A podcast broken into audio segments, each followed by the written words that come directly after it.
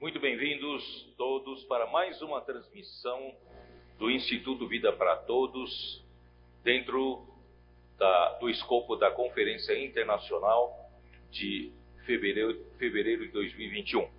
A semana uh, propriamente dita da conferência já passou, terminou no domingo passado, e nós teremos quatro finais de semanas para terminar as 24 mensagens que comporão ah, o alimento diário da série A Igreja, Coluna e Base da Verdade.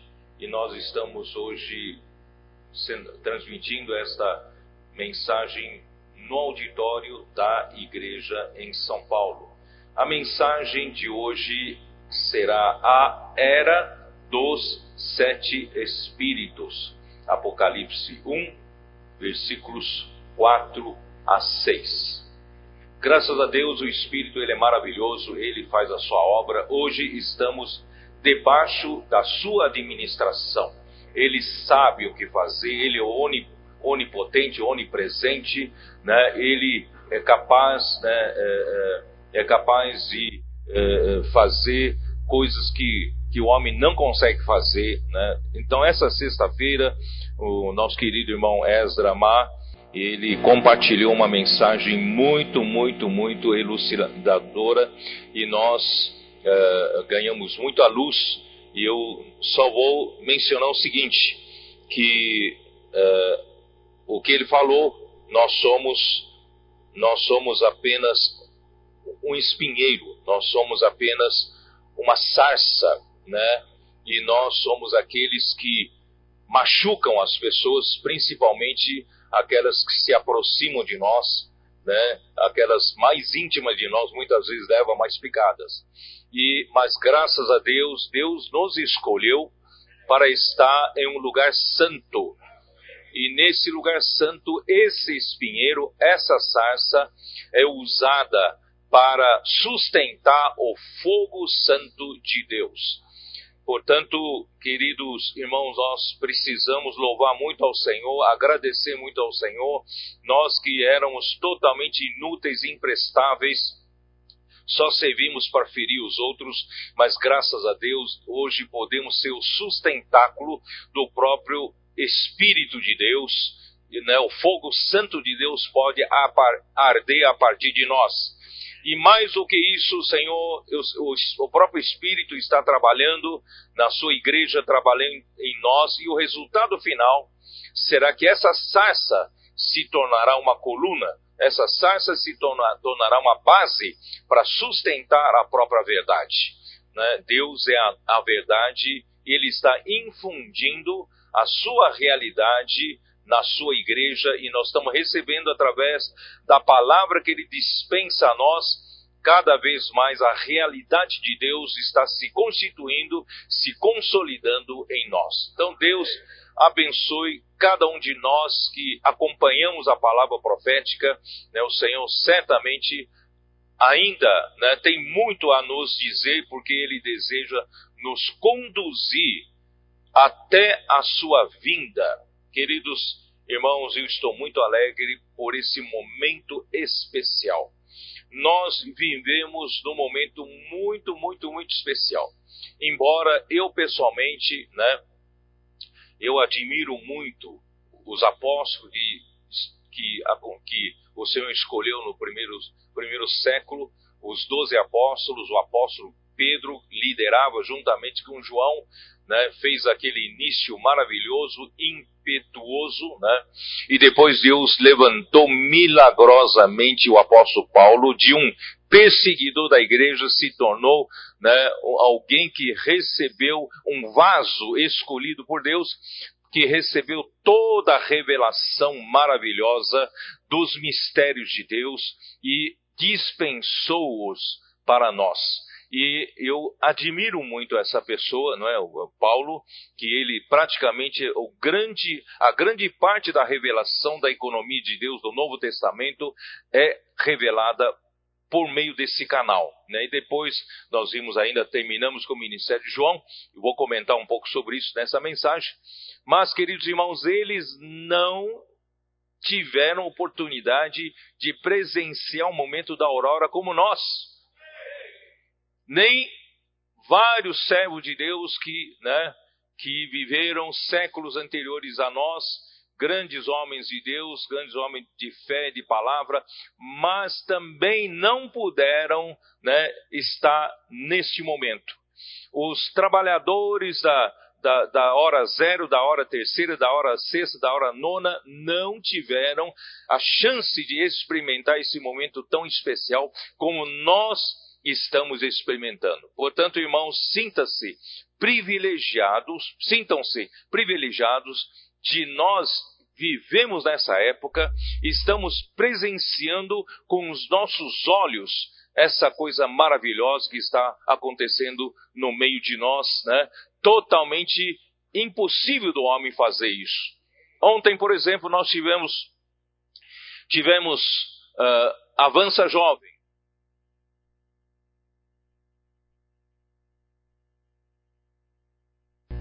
de compartilhar, porque eles estão com fogo, né? O Espírito de Deus é o fogo, né? O fogo está queimando, está ardendo, né? Não tem como a gente conter, né? Esse esse fogo para nós.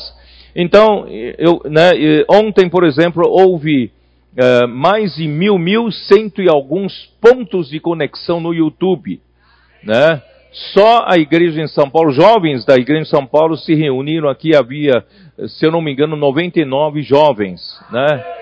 Uh, isso um ponto só, um ponto de conexão, tá? E vários pontos de conexão tem por trás de um ponto de conexão vários jovens ali participando tal. Então, uh, claro que existe também os irmãos adultos, né? Os irmãos mais idosos estão em casa também ouvindo, participando, portanto, por isso que nós temos cem, mil cento e tantos pontos. Uh, nós calculamos só de jovens, só de jovens, em torno de 7 mil jovens participaram do Avança Jovem da reunião ontem de manhã. É um milagre. É um milagre. É um momento, é um momento que a pressão no mundo é tão grande, era para todos os nossos jovens da igreja também serem sufocados com essa pressão, abafados com o mistério da iniquidade, ideologias, não é isso?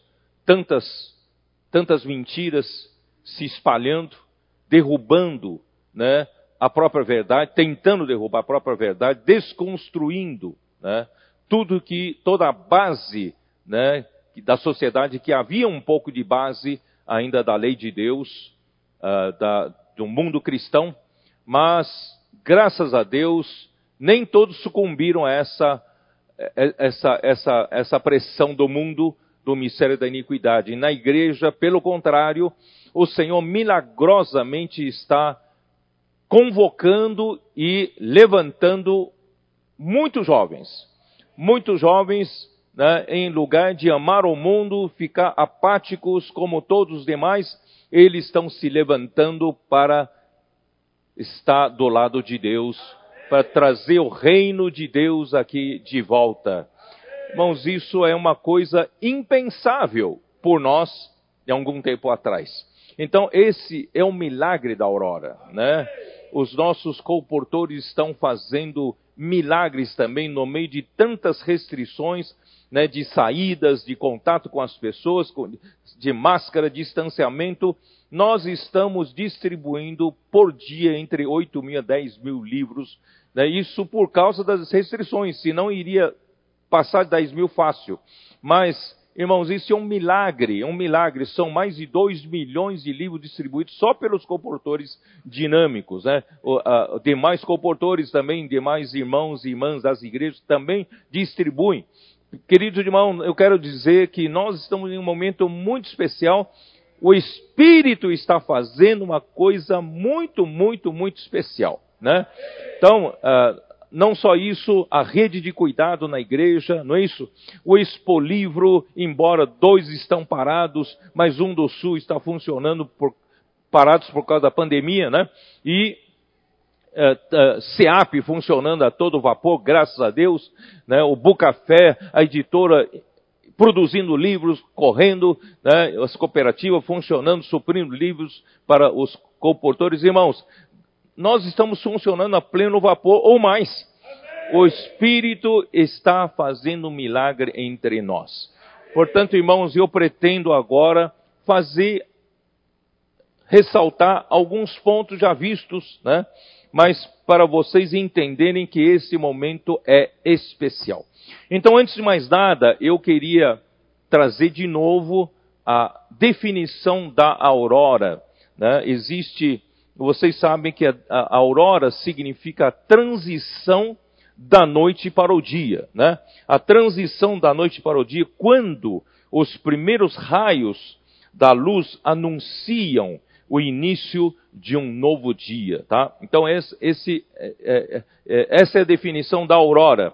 Mas existe uma definição científica. Científica tem que medir ângulo, né? Tem que ter uma definição mais geométrica. Então, a aurora é um momento único. É isso que eu quero enfatizar. A aurora é um momento único. Nós estamos presenciando um momento único. Sabe o que é um momento único? Se você deixar de, de prestar atenção, passou. Então, é um momento único que nós todos temos que olhar com muita atenção, né? E reagir a essa palavra, né? É um momento único defini, definido pelo ângulo de elevação solar, que é a posição do Sol em relação ao horizonte.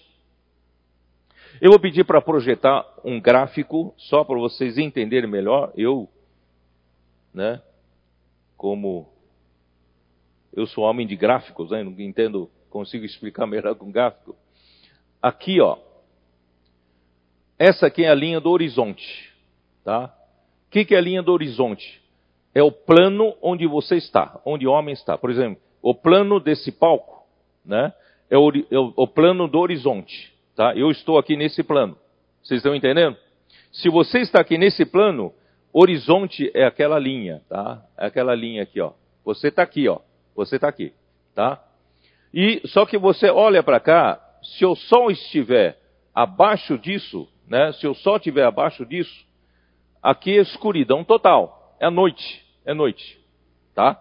Mas quando o sol chegar nesse ponto, né, de 18 graus de inclinação com relação ao horizonte, você, nós temos a aurora astronômica. O que, que, é a aurora astronômica?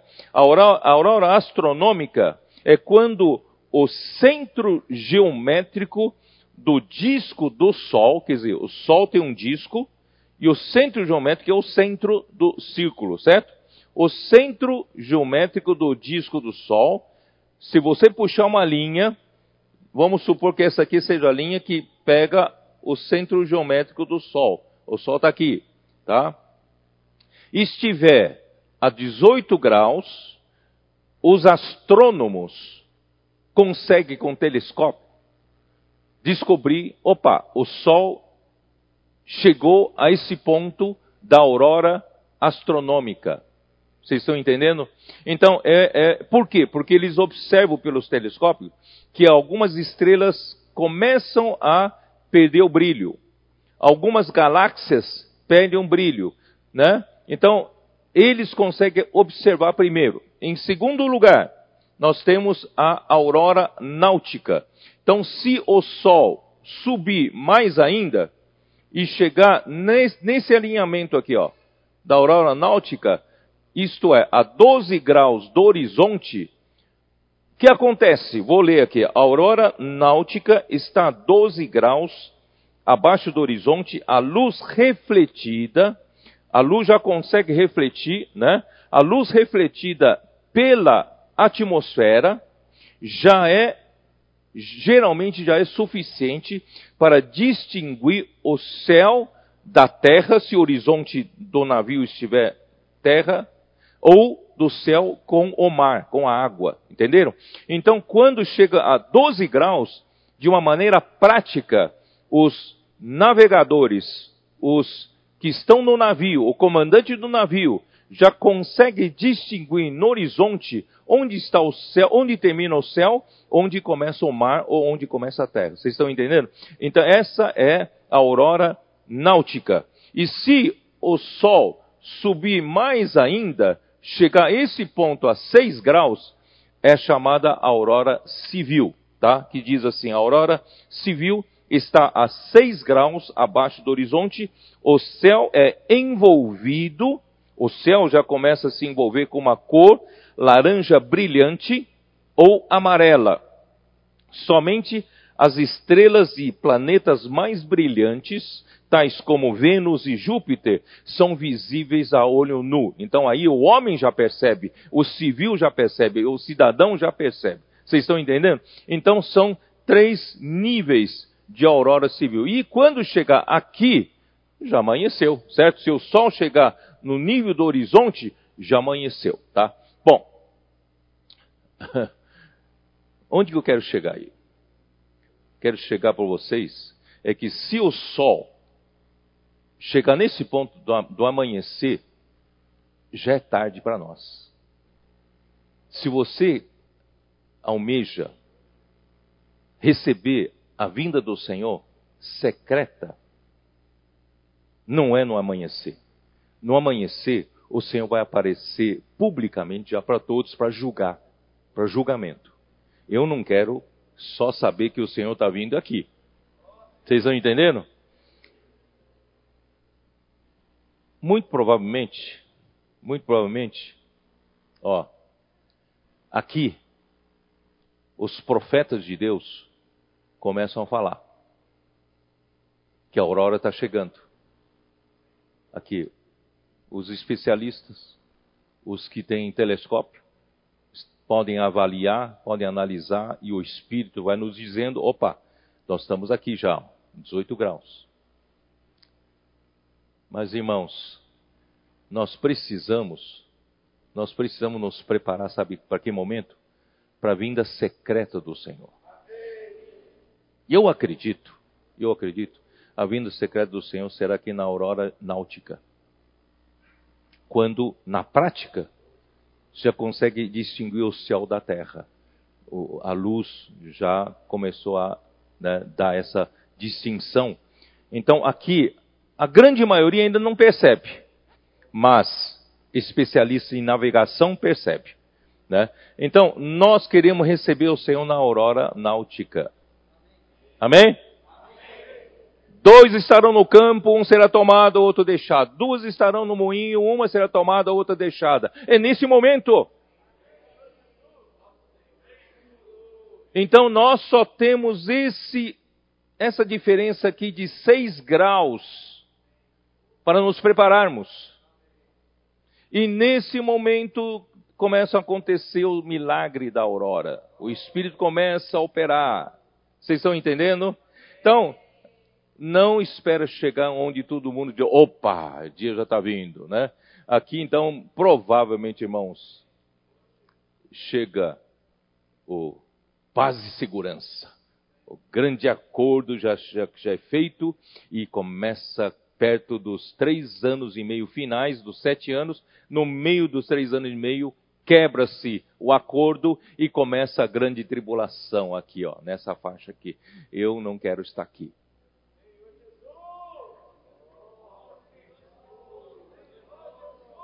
Primeira Tessalonicenses capítulo 5, vamos ler. Primeira Tessalonicenses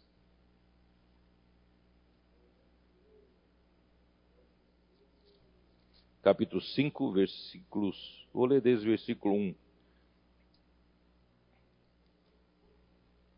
Irmãos, relativamente aos tempos e às épocas, não há necessidade de que eu vos escreva. No tempo de Paulo não aconteceu a aurora, mas no nosso tempo está acontecendo a aurora. Pois vós mesmos estáis inteirados com precisão de que o dia do Senhor vem como ladrão de noite aqui, ó, o dia do Senhor, aquele gráfico, o dia do Senhor vem como ladrão de noite. Só os astrônomos percebem e depois só os navegadores percebem, né? Então, uh, uh, vós, tá, com precisão, o dia do Senhor vem como ladrão da noite, quando andarem dizendo paz e segurança, eis que lhes sobrevirá repentina destruição, como vêm as dores e parto, aqui está para dar a luz, e de nenhum modo escaparão. Ali já é tarde, já a partir da aurora civil até o amanhecer, né? É, já será tarde. Portanto, nós não somos da noite, nós somos do dia. Mas vós, irmãos, não estáis em trevas Irmão, nós não estamos em trevas. Para que esse dia, como ladrão, vos apanhe de surpresa. Nós não somos das trevas. Quem é das trevas, esse dia vai apanhar, vai apanhá-lo de surpresa. Mas a nós não. Porquanto vós todos sois filhos da luz e filhos do dia. Nós não somos da noite nem das trevas. Queridos irmãos, nós não pertencemos à noite. Nós vivemos numa noite escura. Desde que o nosso Senhor Jesus se foi, a era da igreja toda vive, viveu na era da noite. Tanto é que a igreja é a lua. A lua começa a funcionar é de noite, refletindo a luz do sol. Então, a igreja está numa noite escura, tá?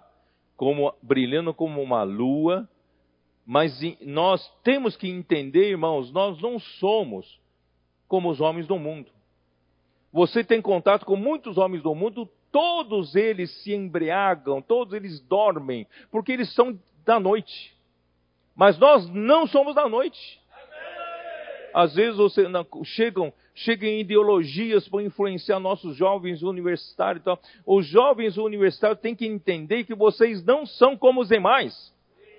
Vocês não são das trevas, vocês não são da noite. Eles são da noite, você não é da noite. Você é do dia. Portanto, irmãos, a gente, sendo do dia, a gente espera o dia. É ou não é? Ou você, você está tendo prazer da noite?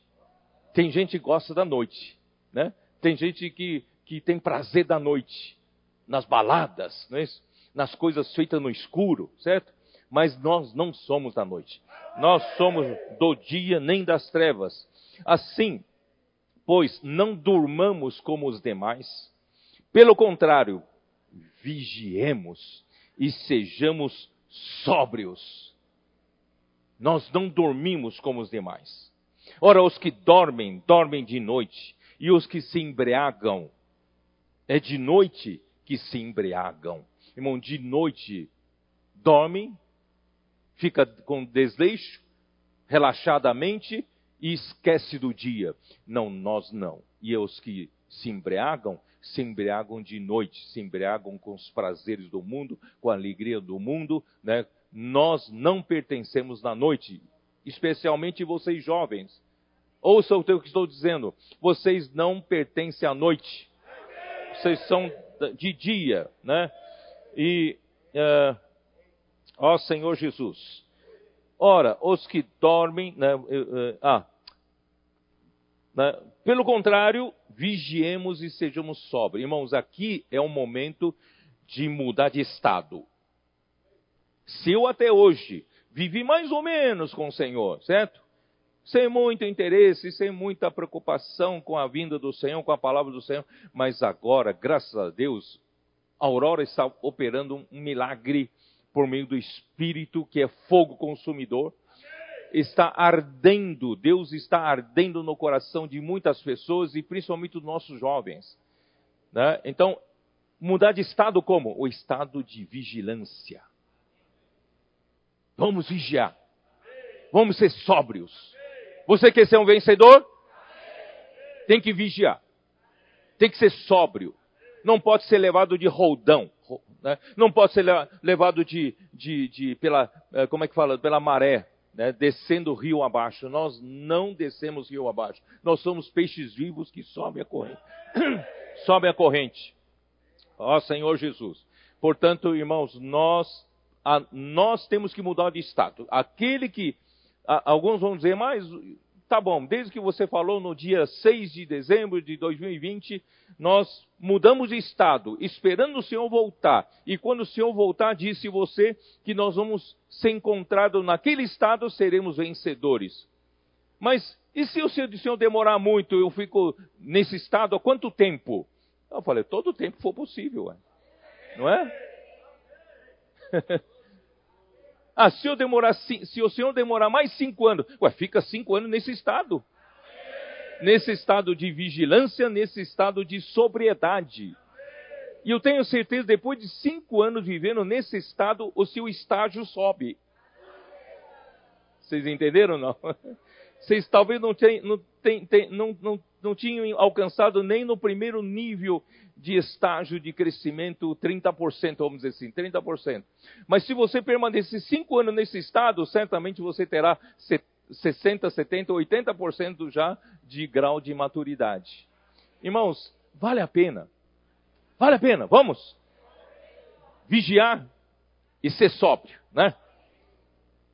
Nós, porém, somos do dia, sejamos sóbrios, revestindo-nos revestindo coura, da couraça da fé e do amor, tomando como capacete a esperança da salvação. Aqui fala de novo da estrutura da vida cristã, da estrutura da vida da igreja: fé, amor, esperança. Porque Deus não nos destinou para a ira, mas para alcançar salvação mediante nosso Senhor Jesus Cristo. Queridos irmãos, aqui a ira e a salvação aqui refere-se ao galardão. Não é, não é a salvação eterna, porque Paulo está falando com os crentes, com os cristãos, não está falando com os incrédulos. Então, a ira, a ira para um crente é ir para o quê? Trevas exteriores, ranger de dentes durante o milênio, não é? Porque nós temos coisas que Deus precisa tratar ainda. E, e a salvação aqui é salvação para receber o galardão. Vencedor, não é?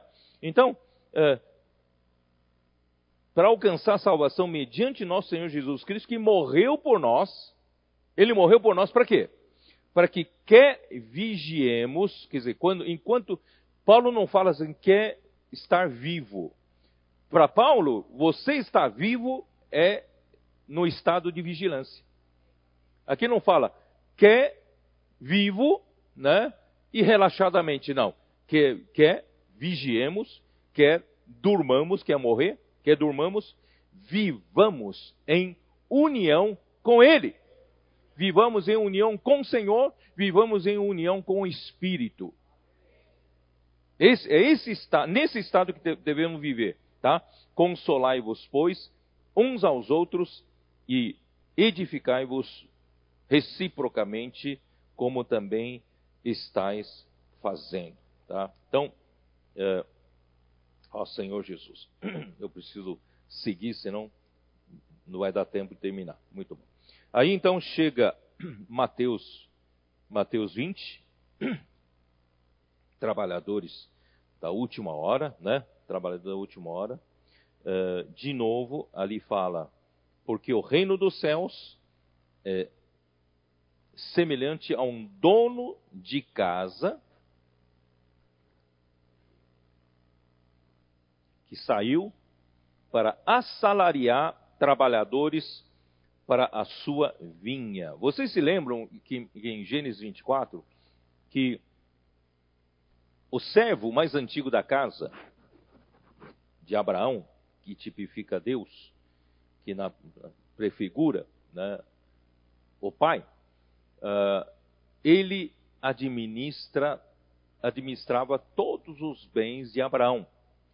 Então, esse que administra todos os bens de Deus, do Deus Pai, ele vem trabalhar a partir do dia do Pente, de Pentecostes, quando né, no final de, do livro de Lucas e também Atos capítulo 1, ali né, é, é dito para os, os, os 120 né, galileus esperassem em Jerusalém para que o Pai mandasse do alto a promessa. E a promessa é a promessa do Espírito. Então, quando né, o Senhor Jesus morreu e ressuscitou, e ele foi exaltado à direita de Deus, e Deus mandou né, o servo mais antigo da casa, que é o Espírito Santo, e desceu aqui, ele inaugurou né, a sua ação oficialmente no dia de Pentecostes. E aqueles, a igreja em Jerusalém foi gerada, na verdade, representando a igreja sendo gerada, né, os judeus receberam o batismo do Espírito Santo ali naquele dia, e os gentios que creram na casa de Cornélio, em capítulo 10 de Atos. Então, todos os, os homens que crerem em Jesus serão, seriam recebidos para dentro do Espírito e será batizado pelo Espírito e será envolvido pelo Espírito. Então, graças a Deus, o Espírito hoje é quem atua, é quem administra a casa de Deus. Então, ele está chamando os desocupados para trabalhar na vinha. Deus, a obra de Deus é uma vinha, não é não é um blá blá blá de teologia, né? A casa de Deus é uma vinha, Deus quer que essa vinha produza frutos para ele, né? Então, irmãos, nós estamos aqui não é só para para para estudar teologia, não. Nós estamos aqui, irmãos, para de fato produzir frutos né, para o nosso Deus e Pai. Muito bem, então houve a hora zero, trabalhadores, depois houve a hora terceira, os trabalhadores, de, de sexta hora, nona hora, mas na undécima hora não era para chamar mais. A última hora era, era da nona hora, mas existe os trabalhadores de uma hora especificamente diferente. Irmãos, diferenciado. Nós somos os trabalhadores da undécima hora. Por quê? Porque nessa última hora, nessa última hora é que ocorre a aurora. Vocês estão me entendendo? Nós somos os trabalhadores da última hora porque durante o nosso trabalho acontece a aurora. E quando acontece a aurora, queridos irmãos, que acontece um milagre. Muitos que deveriam estar apáticos, de repente, pela palavra profética, são despertados.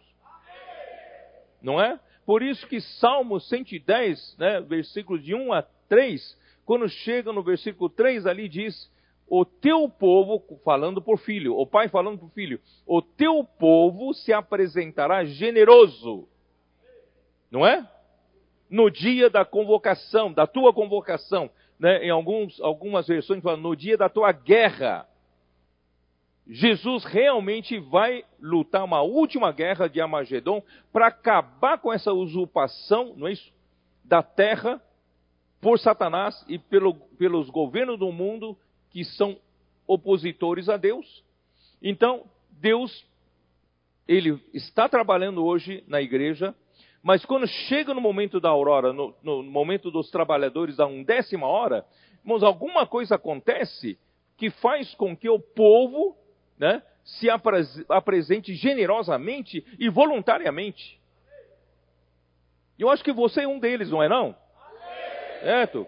Acho que todos nós estamos sentindo alguma coisa pela palavra, palavra profética, alguma coisa ardendo aqui no coração, não está ardendo? Está ardendo em mim, não sei se está ardendo em você. Né? Por isso que eu digo, estou ficando louco, né? Tá... Faz, faz, muito tempo que estou falando, estou ficando louco, porque, irmão, está ardendo em mim. É o milagre da aurora, né? E não só isso, nos Montes Santos, Montes Santos, irmãos, são, é o Sião, é o Sião celestial. Nos Montes Santos, como as gotas do orvalho, não é isso? Na aurora, serão os teus, terão, tu terás o teu exército de jovens santos. Irmãos, de repente, a gente não sabe de onde vem, os jovens começam a se começam a se, serem despertados pelo Senhor. Ontem eu assisti os, testi, os testemunhos daqueles, acho que são nove, né? Sete ou nove, daqueles meninos e meninas ainda, certo? De livramento. Vocês viram aquilo não? Livramento. Eu quase chorei. Eu falei, Senhor Jesus. Aquelas meninas que compartilharam, até pouco, pouco tempo atrás, não estavam entendendo nada com nada das coisas de Deus. E de repente, veja que está falando. As palavras que elas falaram ontem, palavra de gente grande. Vocês ouviram ou não?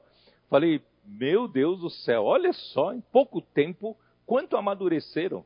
Queridos irmãos, eu estou muito contente, muito contente, porque nós estamos no momento da aurora. E quando chega esse momento, os milagres acontecem. Eu vou dizer para vocês, vão acontecer ainda muito, muito mais ainda. Né? Então vamos manter o nosso uh, estado de vigilância. E eu vou ter que recapitular também rapidamente, tudo rapidamente, Lucas 12, dá uma olhada em Lucas 12, vocês se lembram ou não? E você pode perceber que tudo isso que eu citei está relacionado com a volta do Senhor, com a vinda do Senhor. Né? Lucas 12, eu quero chamar atenção aqui no versículo 32. Não temais, ó pequenino rebanho, porque vosso Pai se agradou em dar-vos o reino. Deus escolheu um pequenino rebanho.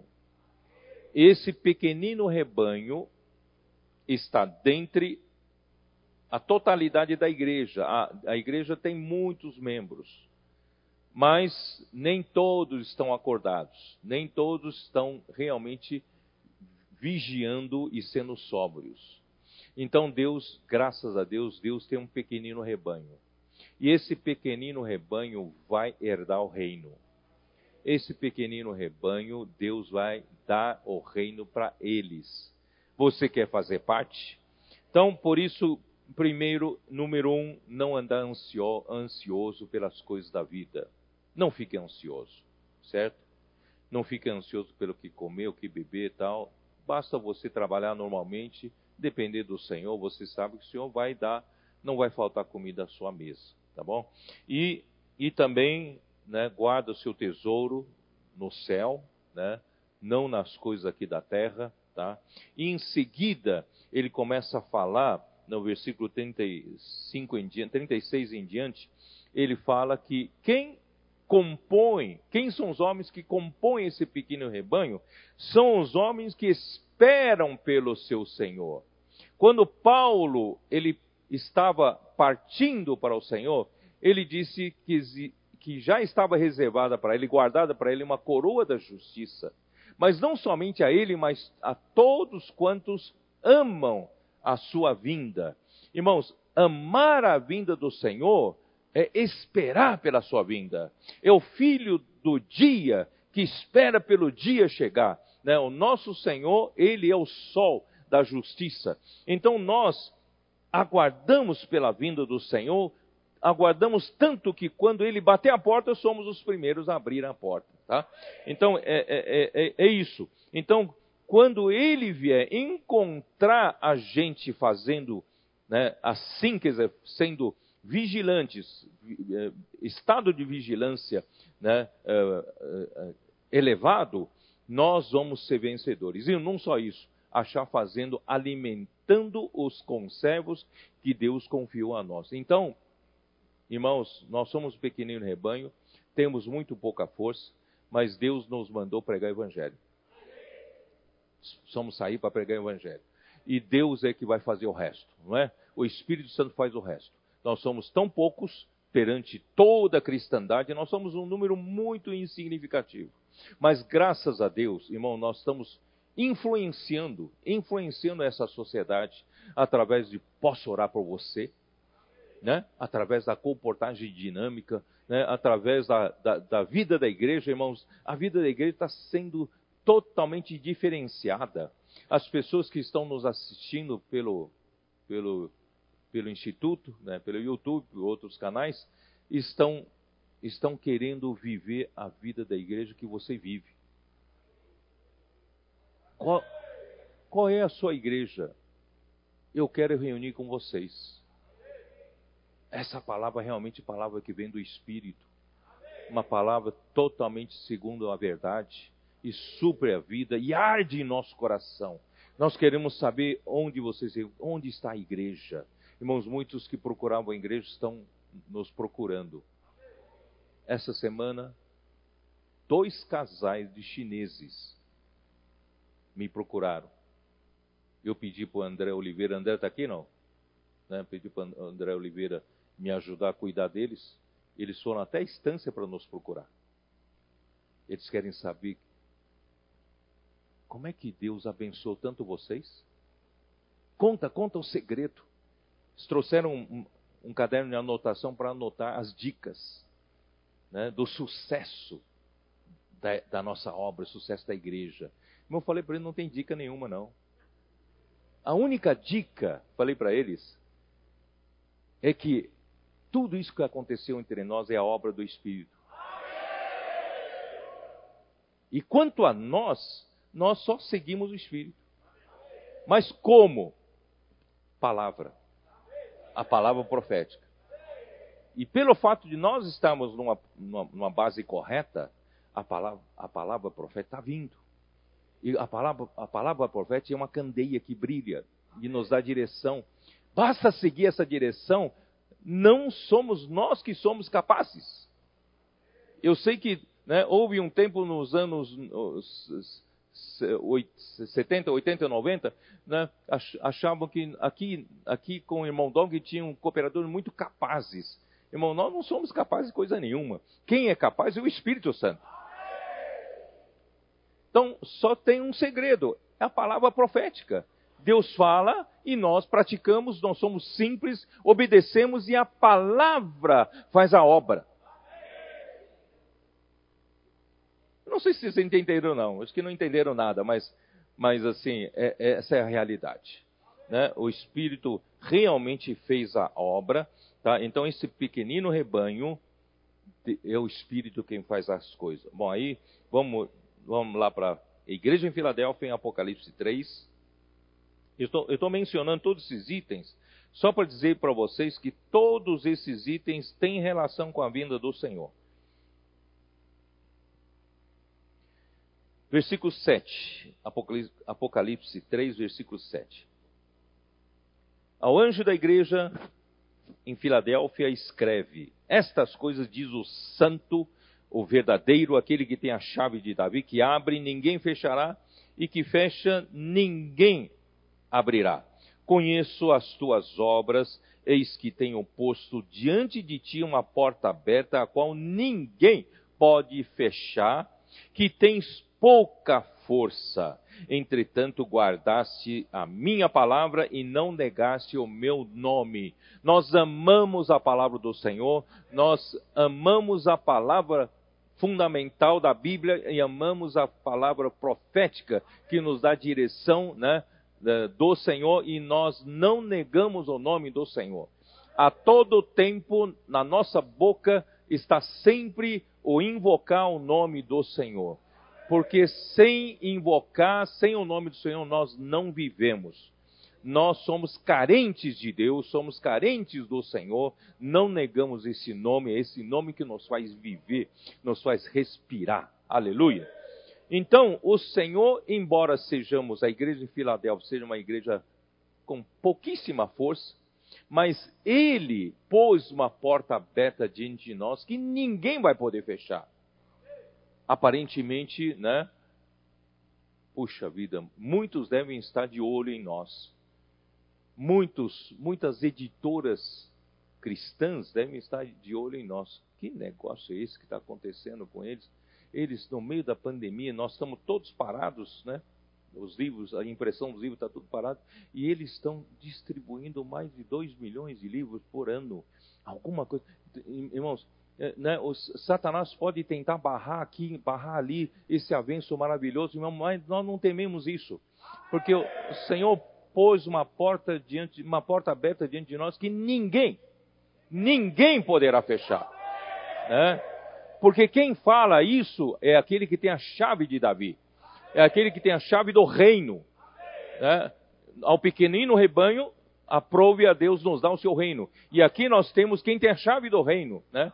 Então ele, ele pôs uma porta aberta diante de nós. Bom, então a igreja em Filadélfia é de pequena força, aqui no versículo na versículo 10. Porque guardaste a palavra da minha, da minha perseverança, também eu te guardarei da hora da provação que há de vir sobre o mundo inteiro para experimentar os que habitam sobre a terra. Quer dizer, para a igreja em Filadélfia, Deus promete livrá-la da grande tribulação. Porque é uma igreja formada por vencedores. Por isso, irmãos, vamos mudar o estado nosso estado de para, para um estado de vigilância, um estado de sobriedade. Vamos cooperar com o Senhor, embora eu seja fraco, não sei fazer muita coisa, não é isso? Mas não tem importância. Eu quero me entregar um pouco que eu tenho, cinco pães, dois peixes. O Senhor vai multiplicar e Ele vai fazer grandes coisas. Amém. E olha o versículo 11. Vou terminar aqui com o versículo 11. Ao, venho sem demora a igreja em Filadélfia, ele diz: Venho sem demora, a aurora está aí. Venho sem demora, conserva o que tens, para que ninguém tome a tua coroa. Você já tem a coroa, a igreja em Filadélfia já tem a coroa, por causa do estado de vigilância em que se encontra. Graças a Deus, pelo milagre da aurora, fez com que muitos de nós mudasse de estado. Estamos com o estado de um vencedor. Então nós já temos a coroa, né? Vamos conservar. Por isso, irmãos, eu venho falando das últimas mensagens, não vamos voltar para trás. Não vamos retroceder. Vamos conservar o que nós temos. Vamos conservar, né? Pra, por causa da vinda do Senhor, tá? Uh, ó Senhor Jesus, eu. Vamos lá. Uh, Salmo 110 já comentei, tá bom? Uh, e o, o, o né, domingo passado, né, o, um jovem né, que está aqui, um jovem se aproximou e me deu um versículo fabuloso, que é o Cantares, vocês sabem, Cantares, capítulo 6, versículo 10.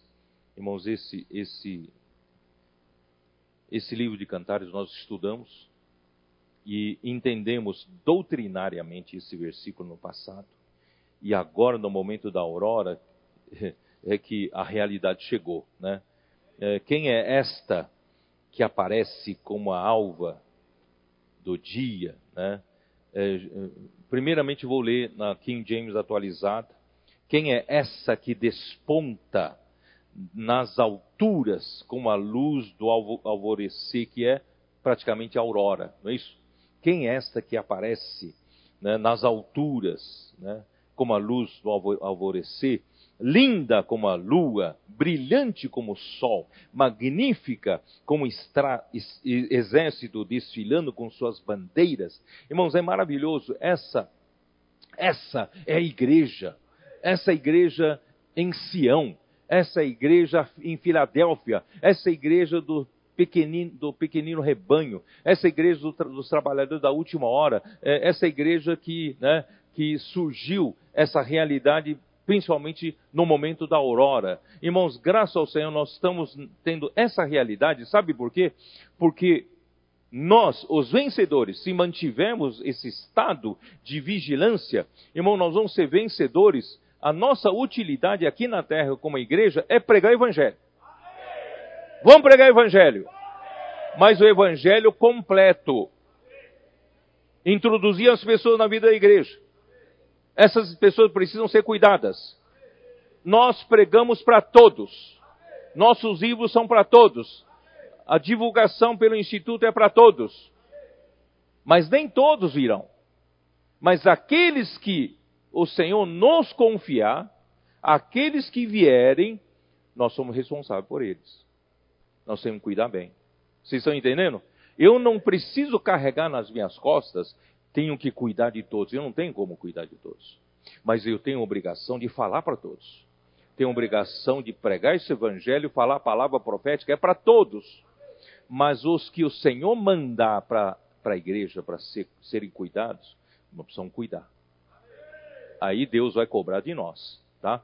Então vamos cuidar bem delas. Então, fazendo a nossa parte aqui na terra, porque o nosso objetivo também, não só nós vamos trabalhar para sermos, fazemos parte dos 144 mil arrebatados vivos, vencedores vivos. Vamos fazer com que esses que cuidam, que nós, nós cuidamos, que o Senhor confiou para nós, se, façam parte dos 144 mil. Esse é o nosso objetivo. Vocês estão entendendo? Esse é o nosso objetivo. Bom, mas nosso trabalho também não termina aqui. E quando vier, os, né, perto de chegar o Senhor, ah, quando chegar a aurora, né, eu, já é minha inferência, perto da aurora náutica, a vinda secreta do Senhor, os vencedores serão arrebatados. E nós vamos nos juntar, o, o filho varão irá até o trono de Deus no terceiro céu, né? E nós vamos vir em Atos, em, em Apocalipse 19, nós vamos vir, vir na parousia do Senhor, na vinda do Senhor, durante três anos e meio da grande tribulação. Nós não estaremos na grande tribulação, estaremos com Cristo. E no final, Cristo aparecerá na sua vinda pública para julgamento. Aparecerá no final dos do, do três anos e meio, hum, nos, ali, só que no céu haverá as bodas do Cordeiro. A igreja gloriosa, né, composta pelos vencedores, vão casar-se com Cristo. A lua se casará com o sol. Juntará a lua com o sol. Pum! Seremos um só, né? E aí, como um só, marido e mulher, como um só, vamos lutar na, na última guerra de Armagedon para expulsar Satanás, anticristo, falso profeta, todos todas as ações, o exército das nações que virão contra Deus e contra o povo de Deus, né? Então nós vamos terminar de vez com toda essa rebeldia, rebelião aqui na terra, irmãos, como que? Como alguém que está nas alturas. Vamos ouvir lá de cima. Vocês entenderam? Então aqui, usando a nossa versão João Ferreira de Almeida usual, né? Ele diz assim: quem é esta que aparece, que aparece como a alva do dia? Esse aparecer é chacá, chacaf. E esse chacaf é olhar do alto para baixo. Irmão, nós vamos já estar tá em cima olhando do alto para baixo. você quer participar? Ou você quer olhar de baixo para cima? Eu quero olhar de cima para baixo. Né? Então, quem é essa que aparece como a alva do dia, formosa como a lua, pura como o sol, formidável como um exército com bandeiras, tá? Essa é outra tradução. Muito bem. Isso tudo é a igreja de vencedores que não somente venceu na terra, mas aparece no Monte Sião celestial, após as bodas do Cordeiro, ela se, ela se une a Cristo a lua com o sol para lutar ao lado do lado do esposo como um exército com bandeiras. Então, há um ambiente hoje na igreja para atender essa convocação. Tem ou não tem ambiente aqui? Deus está convocando e muitos estão atendendo, estão se apresentando. Cada um para né, se para cada um se apresentar generoso e voluntário, e os jovens que poderiam estar apáticos e frios com o encargo do Senhor estão se engajando cada vez mais. Irmãos, é ou não é milagre? Está acontecendo. Então, vou falar agora um pouco sobre o ministério de João. Tá?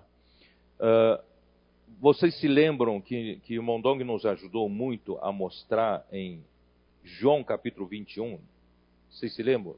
João capítulo 21, quando o Senhor falou para Pedro, porque Pedro ficou enciumado, né? Ficou enciumado. Aí, porque, porque o Senhor tinha falado para Pedro, Pedro, você, você vai, quando você ficar mais velho, né? Você vão, vão, vão cingir você, você vai estender as mãos, os outros é que vão cingir você, vão levar você para onde você não queira ir. Aí Pedro ficou meio descontente, mas olhando de volta, olhando para João, João é muito é protegido do Senhor, né? Então olhou para João, Pedro perguntou assim, e quanto a esse? E, e, ele? Você não falou nada dele, de que ele vai sofrer, que ele vai isso, e, e, e quanto a ele? Aí o Senhor respondeu no versículo 22. Respondeu-lhe Jesus, se eu quero que ele permaneça até que eu venha, que te importa? Quanto a ti, segue-me.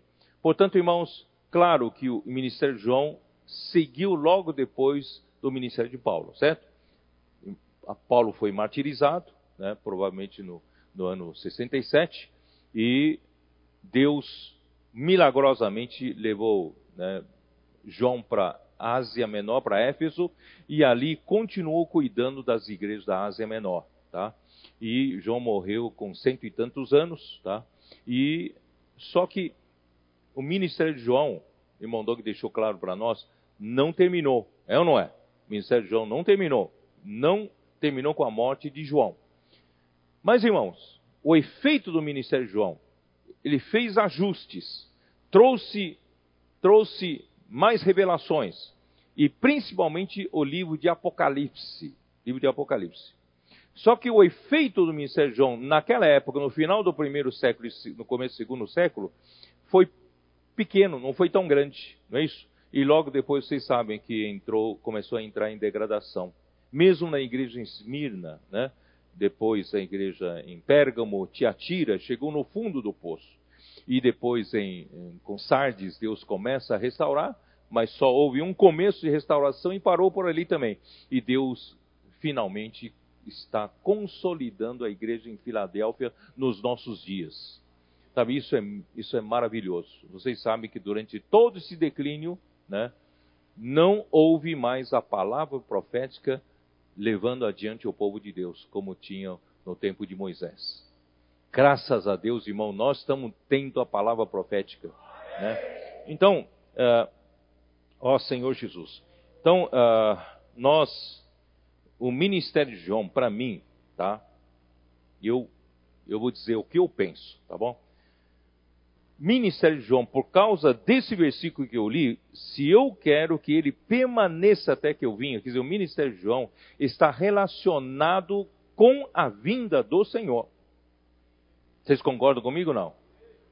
Se eu quero que ele permaneça até que eu venha, a vinda do Senhor, até que eu venha, que te importa? Quer dizer, Deus reservou, preservou o ministério de João, depois do ministério de Paulo.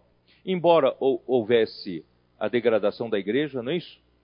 E agora, finalmente, no final, né, no século 21, começa a se consolidar a igreja em Filadélfia. Então, novamente, o ministério de João passa a atuar efetivamente. Vocês estão percebendo isso não? Perto da vinda do Senhor, na aurora. Então, o ministério de João agora é retomado com todas as forças. Por isso, o Apocalipse foi o grande livro de revelação que Deus deu para esse ministro, Deus deu para João, mostrando justamente as coisas que irão acontecer, principalmente no final dos tempos. Então, o ministério de João é para o final dos tempos. Será que eu estou errado? É, é, é, é pelo menos o que o Senhor tem me mostrado. Tá?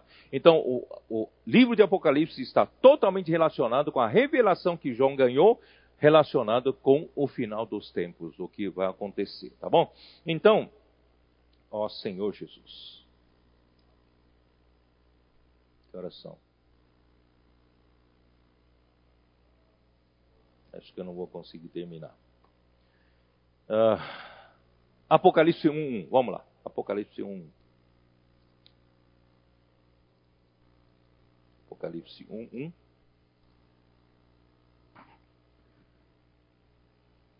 Revelação de Jesus Cristo, que Deus lhe deu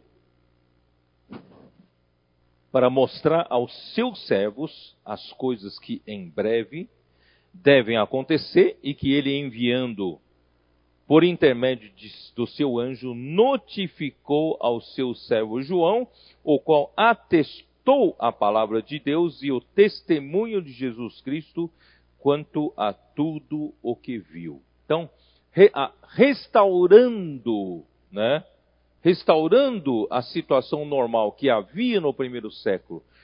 Agora, no final dos tempos, irmãos, restaura-se esse princípio maravilhoso.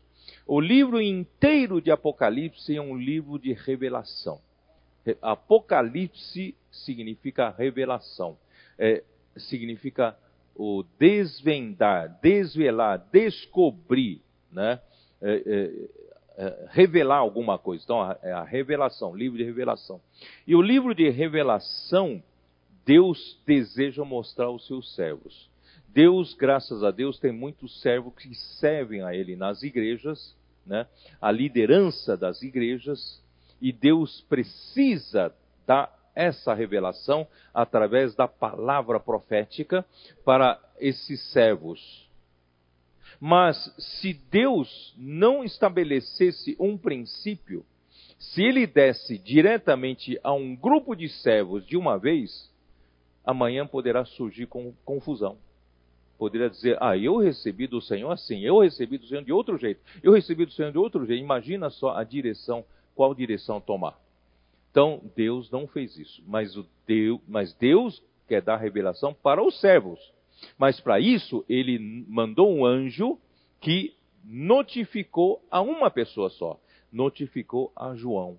Então, João, né, recebeu essa revelação e ele então atestou a palavra de Deus, né, o testemunho de Jesus Cristo, quanto a tudo o que viu.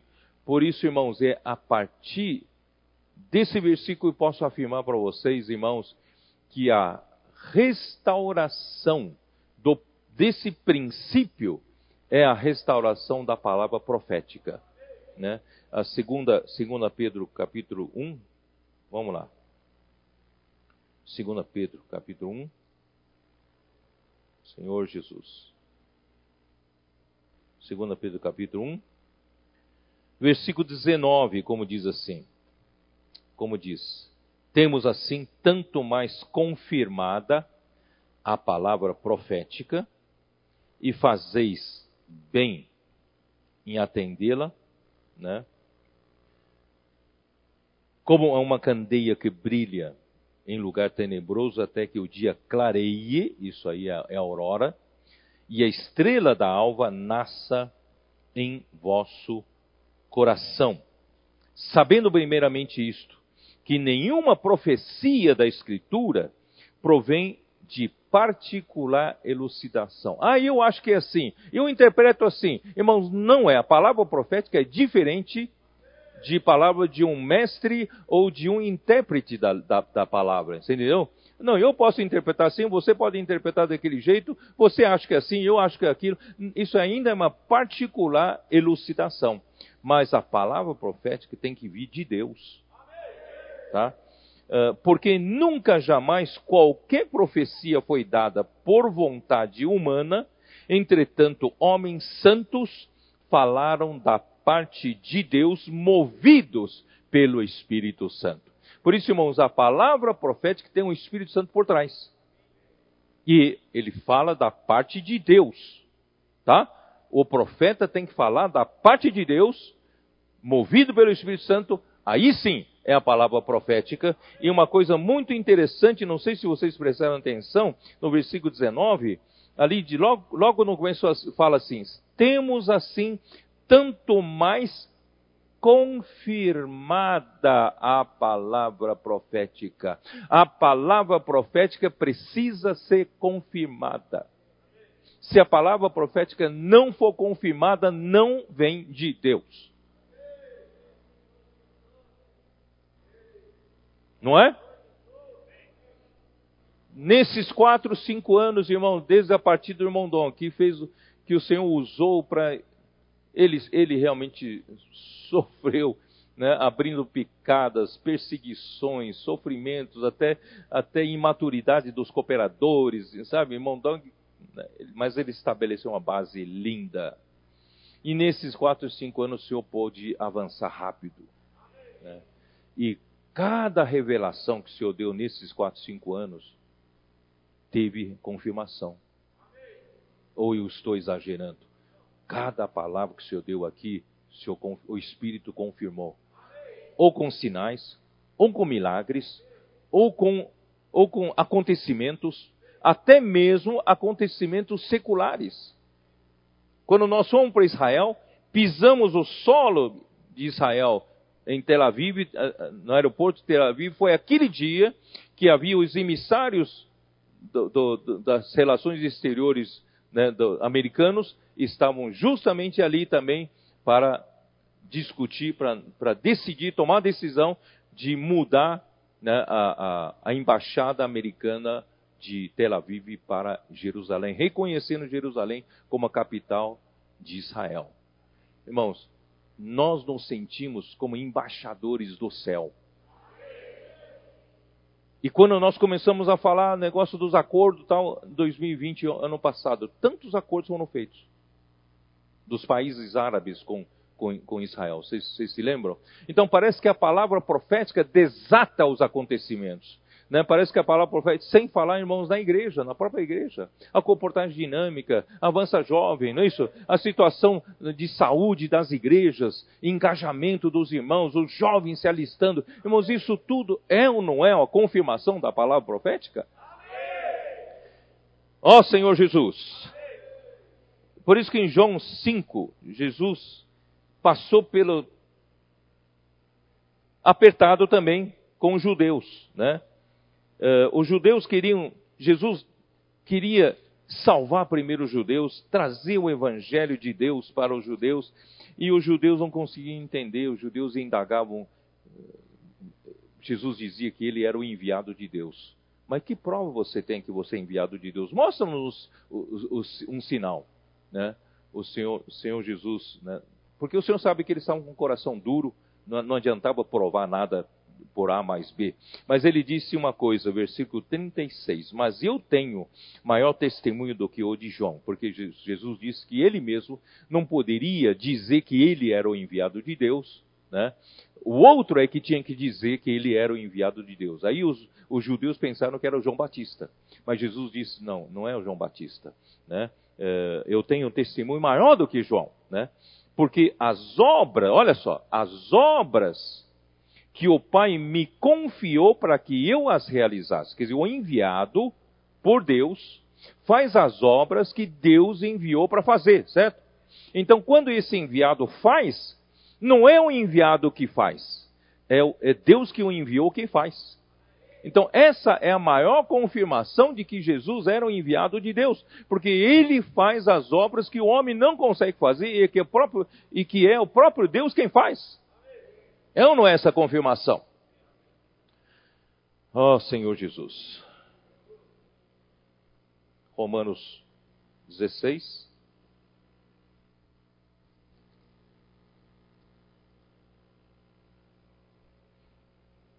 Vinte e cinco. Ora, aquele que é poderoso para vos confirmar segundo o meu evangelho e a pregação de Jesus Cristo conforme a revelação do mistério guardado em silêncio nos tempos eternos, e que agora se tornou manifesto e foi dado a conhecer por meio das escrituras proféticas. Escrituras proféticas são os registros da, do falar profético, das palavras proféticas. Para, uh, segundo o mandamento do Deus eterno. A palavra profética, irmãos, é um mandamento de Deus, é uma ordem de Deus. É como Deus dissesse para o povo: levanta acampamento, a nuvem está partindo, vamos partir. Né? Ou a nuvem parou, vamos descer, vamos nos acampar. Quer dizer, esse é um mandamento do Senhor. A palavra profética é a ordem de Deus para o seu povo. Né? Para quê? Para a obediência por fé entre todas as nações. Quer dizer, Cabe a nós, irmãos, obedecer. O Senhor falou, é uma ordem, nós obedecemos. E quando nós obedecemos, irmãos, a palavra profética, Deus mesmo faz a sua obra por meio do seu Espírito. Ao Deus único e sábio seja dada a glória por meio de Jesus Cristo pelos séculos dos séculos. Deuteronômio, ah, vamos lá, Números 12,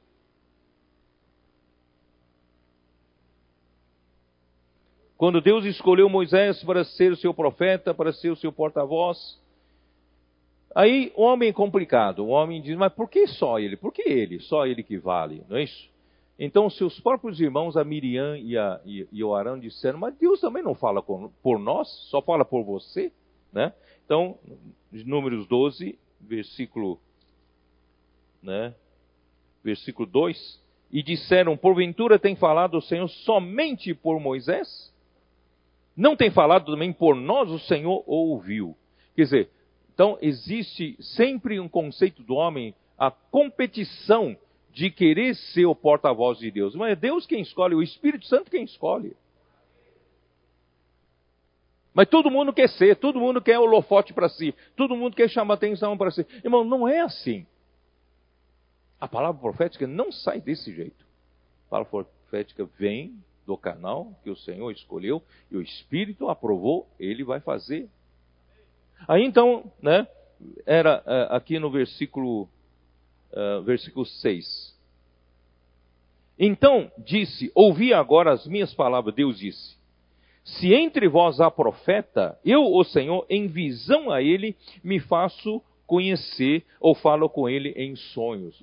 Os profetas entre, entre o povo de Israel né? Deus falava, mostrava por meio de visão, por meio de, de sonhos. Tá? Não é assim com meu servo Moisés, que é fiel em toda a minha casa.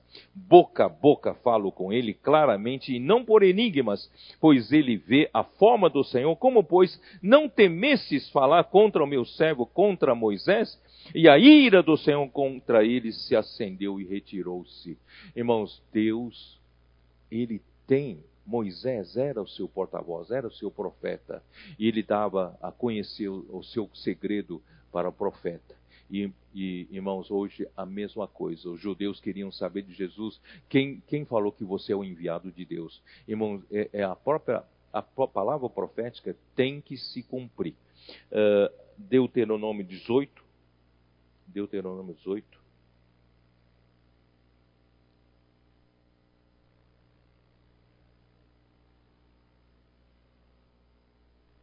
Versículo 18: Suscitar-lhes-ei um profeta do meio de seus irmãos, semelhante a ti, semelhante a Moisés, em cuja boca porei as minhas palavras, e ele lhes falará tudo o que eu lhe ordenar. Esse profeta que Deus suscitará era Jesus. De, de modo, né, de todo aquele que não ouvir as minhas palavras, que ele fala, quer dizer, ele fala, mas são minhas palavras. Falar em meu nome, disso lhe pedirei contas. Se, se eu falar uma palavra profética e você não né, ouvir, Deus pedirá contas. Bom, agora, e se, e se ele não for, se ele não for profeta, se ele não for, se a palavra que ele falar não vem de Deus, então versículo 22.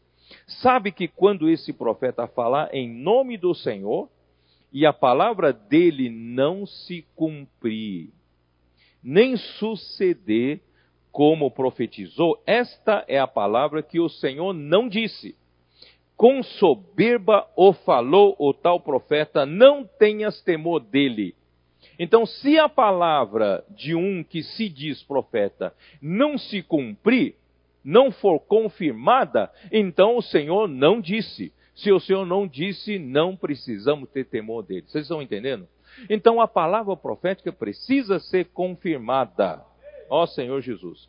E Atos 2. Atos 2, versículo 22.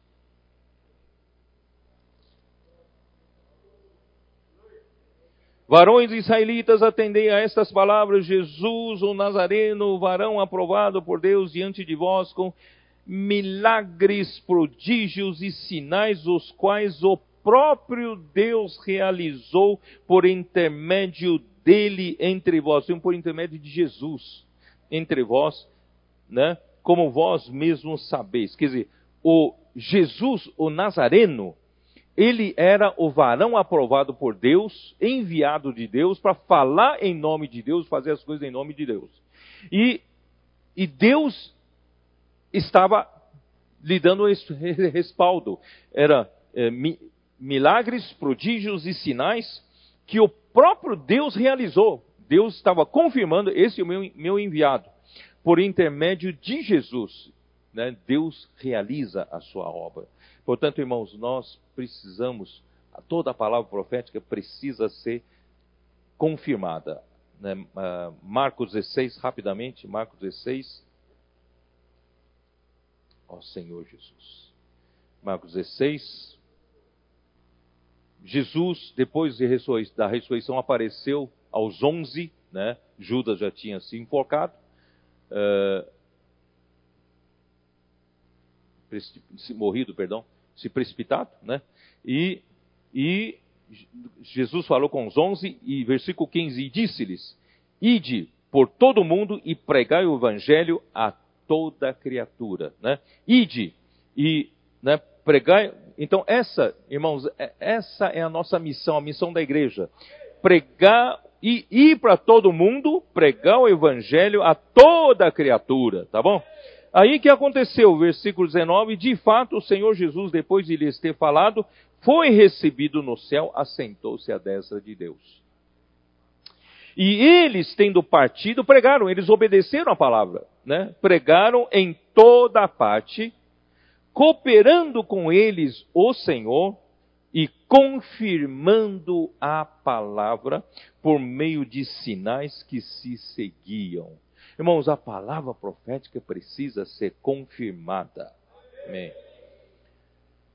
Ó oh, Senhor Jesus. Por isso, por isso, Gálatas, vamos, vamos lá para uh, Apocalipse. Eu não vou ter tempo de terminar, tá bom? Eu preparei uma segunda figura, mas não, não vai dar tempo hoje de apresentar. E vou só entrar no comecinho aqui de Apocalipse e vou terminar, tá bom? Uh, aqui, revelação de Jesus Cristo que Deus lhe deu para mostrar aos seus servos as coisas que em breve devem acontecer e que ele, enviando por intermédio do seu anjo, notificou ao seu servo João, o qual atestou a palavra de Deus e o testemunho de Jesus Cristo quanto a tudo o que viu. Bem-aventurados aqueles que leem e aqueles que ouvem as palavras da profecia e guardam as coisas escritas porque o tempo está próximo. Ora, se essa profecia vem de Deus, se João era o profeta falando a palavra profética para nós, irmãos, se nós lemos, veja só, o Senhor fala em ler, muito bom. Né? Bem-aventurados, bem-aventurados aqueles que leem. Por isso que os compositores trabalham com livros né? é importante ler. Uh, e aqueles que ouvem as palavras da profecia. Irmãos, vamos valorizar a palavra profética. Vamos dar valor, vamos ruminar, vamos meditar nelas, né? E não só isso, a, e, as, e guardam as coisas nela escritas. Então é, é ler, ouvir e guardar, tá? As coisas nela escritas, pois o tempo está próximo. Irmão, principalmente, principalmente nesse momento da aurora, Deus precisa da igreja em Filadélfia atenta. Deus precisa do pequenino rebanho totalmente cingido. cingido né? Nós precisamos estar atentos para o que, o que está acontecendo aqui, tá bom? E essa. Uh, aí já não vou mais entrar no, no, versículo 4, porque João, as sete igrejas que se encontram na Ásia, graça e paz a vós outros, tá bom, aí não vou entrar mais nisso, não tenho mais tempo, né, eu gastei bastante tempo, porque ainda queria ouvir os testemunhos de alguns jovens que fizeram a Avança Jovem né, aqui em São Paulo. Mas, queridos irmãos, eu não sei se vocês conseguiram perceber né, os itens que eu falei. De um, de um lado, primeiro, nós estamos num momento muito especial nós temos o privilégio de presenciar esse momento. Durante dois mil anos da história da igreja, irmão, nós somos os únicos que estamos tendo essa chance, essa honra de presenciar o que o Espírito Santo está fazendo, tá? Ah, eu, eu só precisava terminar com, com isso aqui. E logo em seguida, na leitura bíblica de Apocalipse, fala da, dos sete Espíritos de Deus. Eu só queria só comentar sobre isso. Os sete Espíritos de Deus, irmãos, na era da aurora, na era do final dos tempos, na era da, da, da, do uso efetivo, mais forte do ministério de João no final dos tempos, o espírito se tornou sete espíritos. Então, você vai dizer, então são sete, porque na minha cabeça eu sou, eu sou muito matemático, né? Quando fala sete, então, opa, então era um espírito, agora sete espíritos, então são sete vezes mais. A cabeça né, se multiplica por sete. Então aquilo que o Senhor atuava vai atuar sete vezes mais. Mas, irmãos, número sete na Bíblia é um número de completação, número de completude, é um número inteiro, um número completo. Não sei se vocês estão me entendendo o que eu quero dizer. Quando sete, na operação, né, na execução da economia de Deus aqui na terra, na, na operação do Espírito, né, da obra de Deus, da, da vontade de Deus, o número sete é um número inteiro, é um número inteiro. Então, sete espíritos, irmãos, não significam sete vezes mais forte. Pode ser muitas vezes mais. Então, o que significa sete espíritos, já que o sete é o número completo? Na verdade, é o espírito atuando na sua plenitude de força. O espírito atuando com força total. Nós estamos na era do Espírito vendo esses milagres acontecendo. Sabe por quê? Porque o Espírito está atuando com a sua força total. Os jovens estão se apresentando para o Senhor. Os irmãos das igrejas estão mudando de estado, não é isso? Todos estão se atendendo o chamamento do Senhor, estão vivendo uma vida mais cingida. É ou não é? Então, e, e, e, as pessoas estão nos procurando, procurando a palavra profética por meio do instituto, por meio, querem viver a vida da igreja. Tudo isso é o que, irmãos? Tudo isso é o Espírito trabalhando com força total na sua plenitude. Vamos cooperar com esse Espírito. Deus abençoe vocês. Vou orar só para terminar, né, para os que estão em casa. Senhor Jesus, muito obrigado por ter nos colocado nesse tempo único, presenciando, Senhor, tudo que o Senhor está fazendo, o Espírito está fazendo, no momento da aurora. Só temos que dizer, o nosso coração é querer te consagrar ainda mais ou dar mais nosso ser para ti. Senhor, usa-nos, Senhor, para esse momento tão especial, para que a igreja possa cumprir sua, seu papel na terra pregando o evangelho, trazendo muitas pessoas para o teu reino, vivendo a vida da igreja, sendo, Senhor, também sendo vencedores, sendo preparados. Ó Senhor Jesus, também nós queremos ser, Senhor, aquela, aquela igreja que, Senhor, vencedores lá no, lá no céu, nós ainda vamos cumprir a nossa parte ó Senhor, nas bodas do Cordeiro e também formando o exército na tua guerra, na última guerra de Armagedon. Senhor Jesus, abençoa todos que estão, estiverem ouvindo essa palavra, dá-nos entendimento espiritual para podermos compreender tudo que o Espírito quer fazer. Ó Senhor Jesus, dá-nos um espírito que inflama, dá-nos um espírito que queima como fogo, dá-nos um espírito que arde, ó oh, Senhor, que arde e também arda outras pessoas quando falamos a palavra para outras pessoas. Por isso, Senhor, a igreja, Senhor, sete espíritos são as sete tochas de fogo. Queima, Senhor. Queima todas as impurezas da nossa vida. Queima todas as impurezas da igreja. Todas, queima todas as impurezas no, no lugar onde nós pisarmos. Senhor Jesus, tudo se torne santo. Porque a terra é santa onde estiver o fogo sobre a sarça. Senhor, muito obrigado. Abençoa cada família, abençoa cada irmão, cada irmã, cada jovem, cada criança. Em nome do Senhor Jesus Cristo. Amém.